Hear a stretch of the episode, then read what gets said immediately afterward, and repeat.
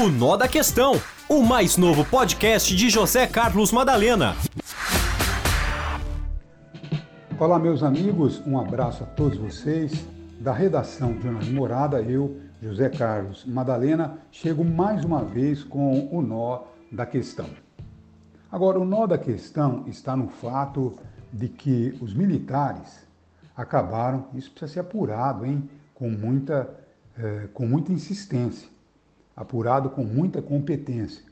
Porque vejam vocês que o TCU acabou localizando que os militares gastaram ilegalmente recursos que eram para serem aplicados na Covid-19, na pandemia da Covid, e esses recursos acabaram sendo aplicados na compra eh, da picanha. Então, no mínimo que se espera é que haja aí uma investigação muito séria para a gente chegar exatamente ao nó da questão, porque não pode ser possível que militares acabaram se desviando tanto de uma rota. Você entende ou não? Porque, em primeiro lugar, militares não deveriam se envolver com a política. Militares têm que, logicamente, garantir a segurança do país, logicamente, fiscalizar nossas fronteiras e, claro, acabar fazendo com que a Constituição seja cumprida eh, de qualquer maneira. Você entende? Não? Então, nós tivemos aí no governo passado os militares se desviando completamente das suas funções. E isso tem que ser apurado.